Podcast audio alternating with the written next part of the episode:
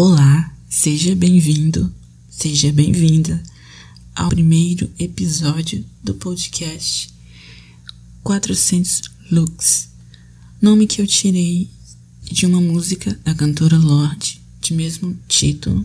É uma música que eu gosto muito e o significado dela é bem uh, emblemático. Bom, gente, é, na prática, o Lux é um fluxo luminoso de uma fonte de luz que incide sobre uma superfície situada a uma certa distância dessa fonte.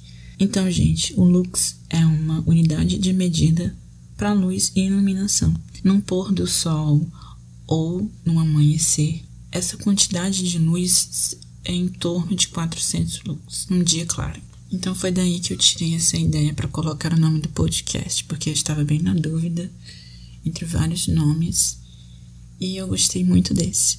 Bom, mas sobre o que, que eu vou falar, qual vai ser o assunto, qual o objetivo deste podcast.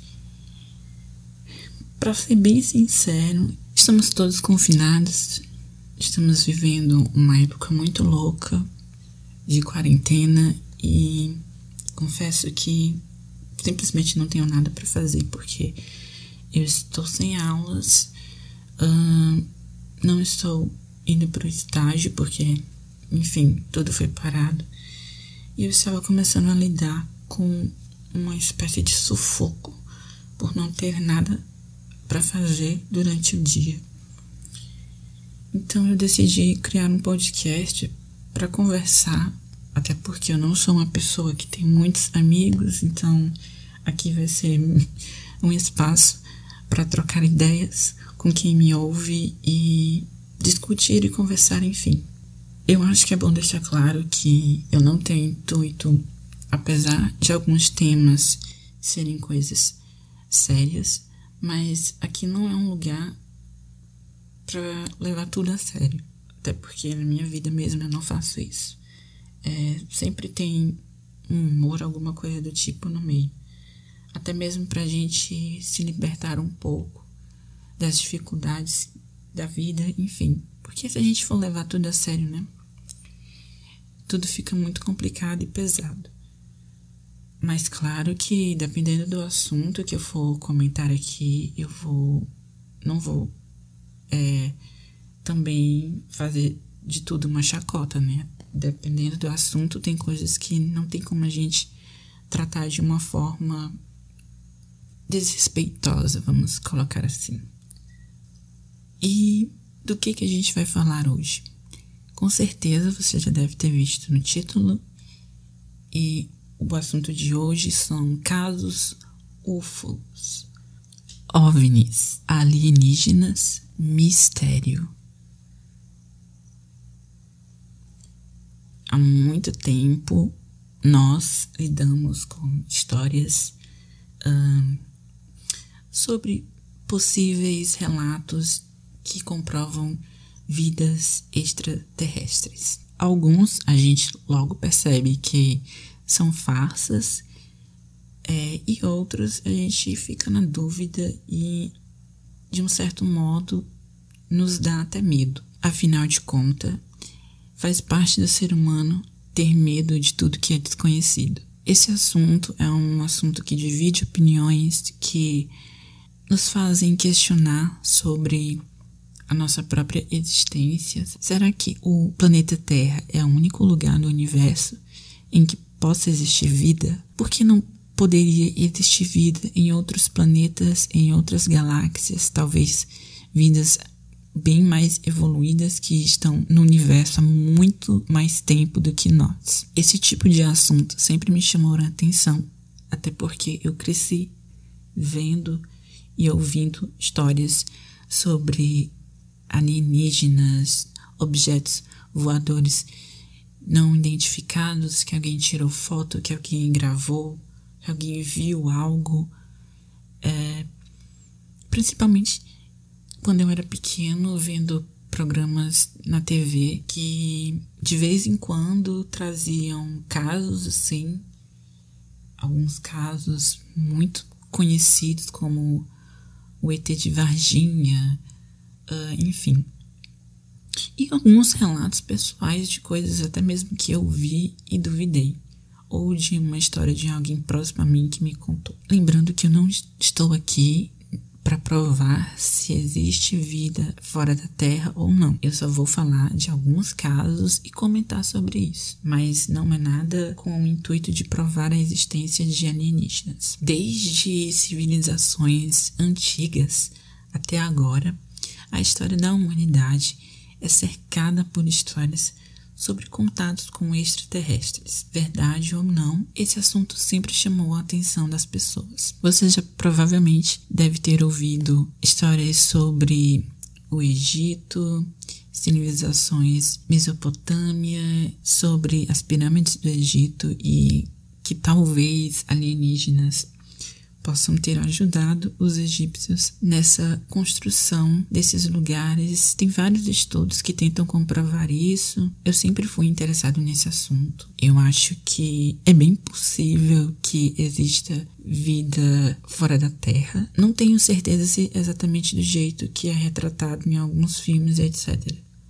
Mas sabe por que que nós seríamos os únicos a habitar esse universo tão imenso e cheio de bilhões e bilhões de galáxias que a gente não tem nem conhecimento de como que é nesses outros espaços, nessas outras dimensões. Por que, que a gente seria exclusivo? Mesmo uh, já tendo visto e ouvido falar em diversas histórias de todos os tipos, algumas que fazem a gente rir, outras que fazem a gente ficar com medo. Esse é um assunto que me deixa com medo. Uh, até porque eu já tive experiências de ter visto luzes no céu que se movimentavam de um jeito diferente e muito rápido. E também de alguns relatos de pessoas próximas a mim que falaram terem visto algo, terem visto discos voadores, luzes que, que perseguiam a pessoa num lugar é um assunto muito assustador. Bom, então eu estou aqui com um caso que eu andei pesquisando para mostrar aqui no podcast. Foi chamado de caso Roswell. Eu vou falar um pouquinho sobre ele. Em junho de 1947, ufologistas afirmam que um disco voador caiu no deserto americano do estado do Novo México. Contudo, o governo americano teria abafado a história, escondendo a espaçonave e também o ser extraterrestre que estava na nave, levando para uma base secreta. Passaram-se décadas e o americano Ray Santel, que produziu um vídeo falso da autópsia de um alienígena, declarou ter fatos verdadeiros do extraterrestre. As fotos exibidas mostravam uma espécie de criatura humanoide sobre uma mesa de operação. Contudo, Santil não garantiu com toda certeza que era um alienígena, uma vez que não foi testemunha ocular do caso. Olha só, gente, eu procurei aqui algumas imagens e também o vídeo que ele comenta. Eu já tinha visto esse vídeo é, em algum tempo aí atrás e eu acho que era uma um vídeo que falava de histórias da Deep Web. E eu já sabia que era um vídeo fake, porque, enfim, comentários e tal. Mas eu pesquisei aqui algumas imagens e eu encontrei uma que mostra um. Enfim, eu não sei se é verdade ou não, mas mostra um alienígena numa mesa, provavelmente tá morta, né, pela cara dele é uma imagem muito, muito parecida com aqui os filmes, alguns filmes, principalmente filmes antigos, é, retratam os alienígenas. Um corpo muito parecido com o um ser humano, uma cabeça grande. Ai, gente, é assim, é um, você vê esse tipo de coisa e acha até engraçado, né? Principalmente por causa de, de algumas histórias que você na hora percebe que é alguma farsa, algo inventado por algum motivo, por alguém, para de alguma forma ganhar dinheiro, talvez, sobre aquilo. Por causa de casos assim, que fazem a gente duvidar, né? Porque tem tanta notícia falsa que chega um ponto que a gente duvida e dá o assunto como algo irreal, que não tem sentido e que é forjado. Mas em meio de alguns casos que são comprovados como farsas, existem alguns que realmente chamam a atenção pela quantidade de informações sobre o caso e pelas pessoas que fizeram parte da história. Como, por exemplo, a Noite Oficial dos OVNIs, que é um caso brasileiro que é muito famoso. Eu vou ler um pouco sobre ele. Em 19 de maio de 1986, objetos estranhos foram detectados pelos radares do Centro Integrado de Defesa Aérea e Controle do Tráfego Aéreo, SINDACTA 1. E a partir disso, caças F-5 e Mirage saíram das bases aéreas de Santa Cruz, no Rio de Janeiro, e de Anápolis, em Goiás. Ao todo, foram avistados e perseguidos 21 OVNIs, com o evento podendo ser visto de quatro estados diferentes: Paraná, Rio de Janeiro, Goiás e São Paulo, e durando cerca de três horas.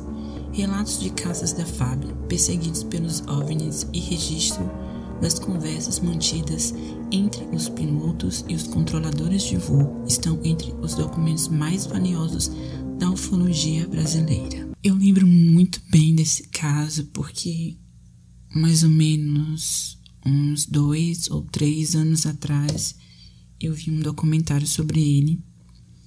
Não lembro se no Discovery Channel ou no History Channel, mas eu vi esse, do esse documentário que é muito interessante. Aliás, deve ter no YouTube. É muito interessante pelas pessoas que estavam envolvidas, né? O Exército Brasileiro. E os relatos desses registros dos pilotos e controladores de voos. É uma coisa muito interessante e que a gente realmente fica naquela dúvida. Será que eram OVNIs, alienígenas, fazendo algum tipo de pesquisa na Terra? Enfim, o que será que, que poderia ser? E eu estou aqui com um recorte de uma notícia datada no dia 24 de maio de 1986, da Folha de São Paulo, que traz uma manchete sobre o caso. Pilotos confirmam luzes voadoras. Contatos duraram quase três horas. É muito interessante ver esse tipo de coisa, dando a minha opinião aqui para vocês. Eu acredito sim que existam extraterrestres. Quiçá já estejam entre nós, disfarçados de algum jeito, qual as intenções desses extraterrestres aqui na Terra? Não sei. Uh, tem gente que diz: se eles são seres tão evoluídos, o que eles iriam querer com o ser humano? Talvez a gente tenha algo que eles queiram, como até o, próprio planeta Terra, ou quem sabe escravizar os seres humanos. Enfim, gente, ou Será que está acontecendo tantas coisas, não é mesmo? O ser humano agredindo o planeta, o meio ambiente, enfim, até mesmo agredindo o outro. Talvez esses seres queiram nos ajudar, talvez eles queiram intervir em certos momentos para que a gente não se destrua, não sei. Enfim, existem vários motivos para que eles queiram ter esse contato com o ser humano. Ou até mesmo eles tenham interesse no ser humano e na vida terrestre. Uh, vocês se lembram daquele caso do ET Bilu, que é muito ridículo, mas eu acho que é uma das coisas mais engraçadas que promovidas pela televisão brasileira. Coisas daquele tipo enfim, é, é bizarro como as pessoas se aproveitam de alguns assuntos para tentar extrair algum tipo de benefício sobre aquilo. Eu acho que esse caso do ET Bilu já deve ter uns 10 anos por aí. Eu me lembro que na época eu acreditei no início. É... Mesmo com aquela voz ridícula do suposto ET eu acreditei na história no começo, mas logo depois, quando começaram a surgir imagens do, do alienígena, até mesmo da própria voz, eu. Não, isso não pode ser. Não acredito que um programa de TV se prestou a isso. Eu não lembro bem qual era o programa. Na verdade, nem sei se era um programa sério ou se era um programa cômico. Talvez os dois, não sei. E olha só, gente. Temos um caso um pouco mais recente que é sobre a confirmação pelo governo americano da existência de OVNIs. O Departamento de Defesa dos Estados Unidos divulgou três vídeos que, de acordo com o órgão do governo, mostram pilotos da Marinha perseguindo objetos voadores não identificados. Filmados com câmeras de infravermelho que se moviam em velocidade hipersônica a milhares de pés acima da Terra, sem asas, motores ou sinais visíveis de propulsão. Duas das filmagens são de janeiro de 2015 e a outra de novembro de 2004. Mas as três tinham vazados em anos passados. Os vídeos mostram pilotos da Marinha dos Estados Unidos perseguindo esses objetos voadores não identificados. Esses vídeos foram confirmados pelo Pentágono, eles são reais. É, inclusive, eles decidiram confirmar a veracidade dos vídeos para que, enfim, não fossem usados em casos farsantes, etc. Esse daí é muito interessante. Não sei se vocês já viram os vídeos, tem no YouTube e a gente vê o, os pilotos é, identificando objetos e até mesmo assim espantados e sem saber o que estava acontecendo, o que era aquilo e enfim. É interessante de ver se você não viu e se, se você não tem medo desse tipo de coisa. Pesquisa na internet no YouTube que tem. Inclusive tem pessoas que até falaram que o coronavírus foi um, um vírus trazido pelos alienígenas. Mas enfim, gente, isso é uma teoria, uma conspiração, né? Teorias da conspiração podem ser verdade ou não, assim como tem outras que dizem que esse, vi esse vírus foi feito pelo governo americano. Tem uns que dizem que foram os chineses para se livrar da população mais idosa porque os idosos geram gastos para o governo e, enfim, não trabalham mais, não têm uma vida uh, de contribuinte ativa. Mas enfim, gente, não foi eu que falei, eu apenas estou falando de coisas que eu ouvi ou li em algum lugar. Mas, gente, eu tava aqui revendo o caso de Varginha e o quanto essa história é louca. Um pouco sobre o caso do ET de Varginha. Segundo relatos da mídia, a criatura foi avistada por três mulheres de 14 a 21 anos, as irmãs Liliane e Valquíria Fátima Silva e sua amiga Kátia Andrade Xavier. Elas alegam terem visto uma criatura na tarde de 20 de janeiro de 96. Nossa, tarde, geralmente os casos são à noite. Um bípede de cerca de 1,6 metros de altura, com uma cabeça grande e corpo muito fino, com pés em forma de V, pele marrom e grandes olhos. Parecia estar trêmula ou instável, e as garotas achavam que estava ferida ou doente. As irmãs Silva disseram que fugiram e disseram à mãe que tinham visto o diabo. A mulher não acreditou nelas até que foi para a área onde elas supostamente tinham visto a criatura e notou que o local tinha um cheiro forte de amônia e não encontrou nada além de seus passos e um cachorro cheirando o lugar. Depois de relatar seu conto à família e amigos, rumores começaram a se espalhar por toda a cidade sobre avistamentos de OVNIs e criaturas alienígenas sendo abduzidas pelas forças militares. Dois dias depois, outra criatura teria sido encontrada, deitada ao longo de uma estrada três caminhões militares foram supostamente enviados para recuperar. uma criatura similar teria sido vista no zoológico local pelo zelador. Nos meses seguintes, três animais misteriosamente morreram. Esse caso do ET de Varginha, enfim, teve gente que falou que, na verdade, as meninas estavam inventando uma história e criaram uma criatura. Teve gente que disse que o suposto ET era, na verdade, um morador do bairro. Acho que, eu não lembro bem, mas parece que ele tinha problemas mentais e que nesse dia tinha chovido muito e que ele estava todo sujo de lama. E que provavelmente o ET que elas viram era ele. Mas as meninas que se envolveram no caso também disseram que teve homens que tentaram calá-las e que esses homens queriam pagar para que elas desmentissem toda a história. E ai, gente, olha só.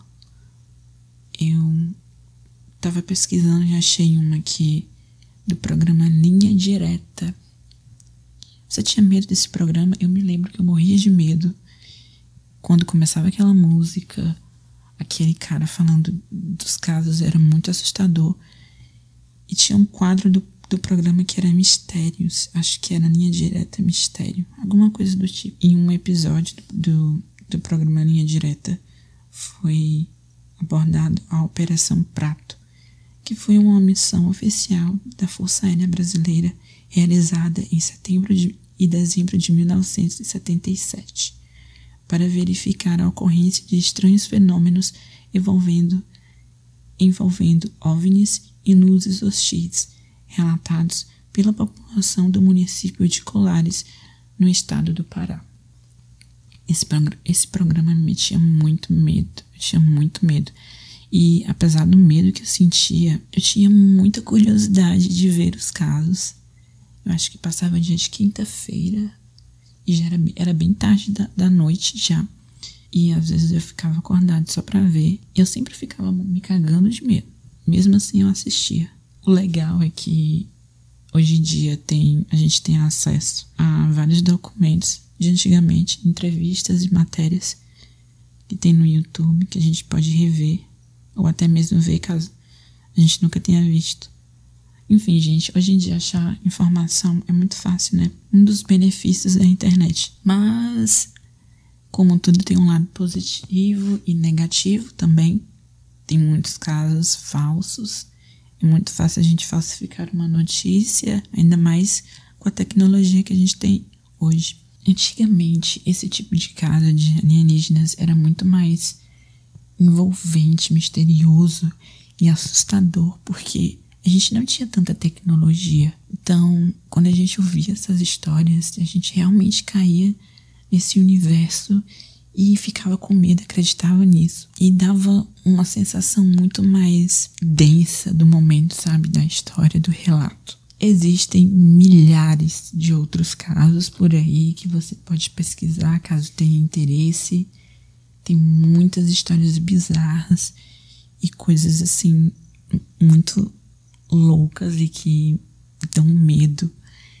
Caso você tenha coragem e queira pesquisar na internet, você acha fácil. Também tem vários documentários sobre esse assunto. Eu espero que eu possa ter, de alguma forma, divertido vocês durante esse primeiro episódio do podcast. Quero agradecer muito a quem ouviu e peço que divulguem se vocês tiverem gostado. Esse é o tipo de formato que eu quero trazer. Eu vou trazer casos, alguma coisa, algum tema e vou comentar sobre ele, trazer tanto histórias que podem ser verdade, como que não podem ser verdade, comentar sobre isso e também trazer experiências pessoais, enfim. Eu espero que eu possa trazer também outras pessoas para o podcast para comentar comigo. Não garanto isso em todos os episódios, porque isso é um projeto meu, uma coisa pessoal, que enfim é mais fácil assim de gravar sozinho do que se comprometer com uma outra pessoa que tem que lidar com, com horários, enfim. Mas sempre que, que for possível trazer alguém para comentar aqui, eu espero trazer e espero que vocês gostem. Mais uma vez, obrigado pela sua presença aqui, por estar ouvindo. Os episódios serão postados semanalmente, sempre com um assunto diferente. É isso, obrigado, beijo.